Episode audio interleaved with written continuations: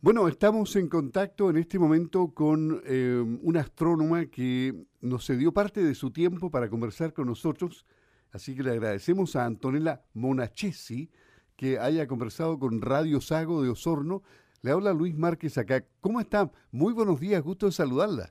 Sí, muy buenos días, un gusto en saludarlo también. Gracias por el llamadito.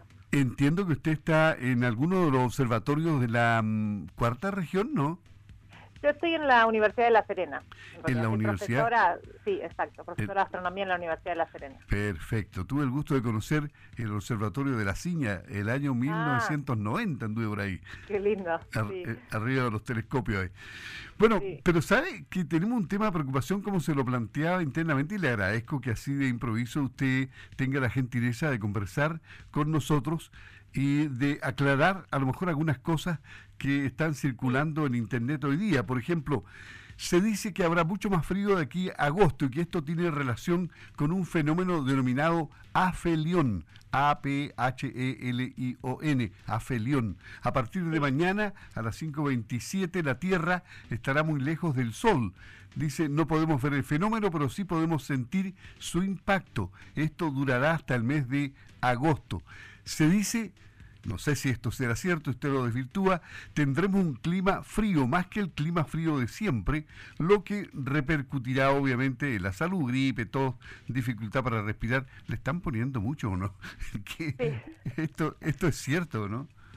Y lo que es cierto es el lo que se llama afelión o afelio, eso es cierto, que es el, es el punto más alejado, digamos, de la órbita de nuestra Tierra, está orbitando alrededor del Sol, eh, y no orbita en una, en una trayectoria completamente circular, sino que tiene un punto un poquito más alejado y un poquito más cerca en su movimiento alrededor del Sol.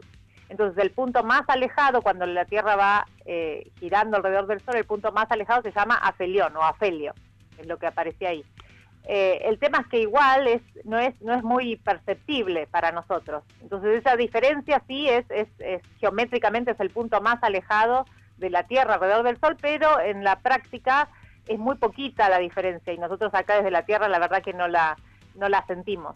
Claro, aquí eh, en esto que circula por internet dice la, la distancia de la Tierra al Sol es de 5 minutos luz. Se debe claro, no, referir años luz. No, eso no es cierto. O 90, mil, 90 millones de kilómetros. El fenómeno del afelio nos aleja a 152 mil millones de kilómetros del Sol. es decir, un, un 66% más, dice. Yo creo que eso no es efectivo. No. eso no es cierto, eso no es cierto. Lo que, lo que es es, nosotros tenemos la distancia promedio de la Tierra al Sol son 8 minutos en, años luz, ¿no? En 8, 8 minutos años luz o sea, 8 minutos luz se llama, ¿no? Tarda 8 minutos el sol, la luz del sol en llegar a la Tierra. Eso es en promedio.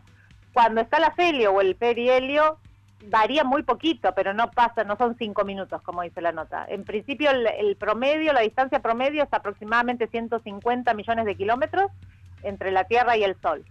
Cuando está en el afelio o en el perihelio, eso varía aproximadamente 2 millones por ejemplo, aproximadamente. Entonces eso no hace una diferencia suficiente como para que nos modifique el clima acá en la Tierra.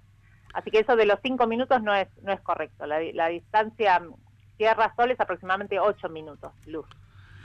Interesante. Eh, ¿En qué, qué trabajos se le están preocupando en este momento a ustedes ahí en, en La Serena? en la universidad? Sí, yo lo que lo que trabajo es eh, formación y evolución de galaxias más que nada. Entonces estoy estudiando la, nuestra galaxia, la Vía Láctea y otras galaxias similares para entender la, cómo se han formado, eh, los orígenes y eso nos permite entender mejor el universo en sí, las, estructuras en el universo. ¿Y, para eso usted trabaja en equipos de la universidad o van a, los observatorios? Eh, ¿Tienen tiempo para ingresar a ellos?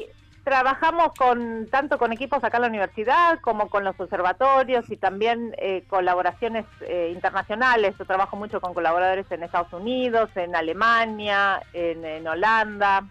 En general, en, la actualidad, la astronomía moderna es muy colaborativa, entonces se requieren de, conjuntos de, trabajos bastante grandes. Y, usamos observatorios acá en Chile y también observatorios del espacio. Está el, el telescopio espacial Hubble, que yo utilizo mucho para para mis observaciones también. Qué interesante. Y le agradezco nuevamente la gentileza de haber conversado con nosotros, así a, primera que la llamo y me dice, bueno, ya sí, tengo tiempo un ratito.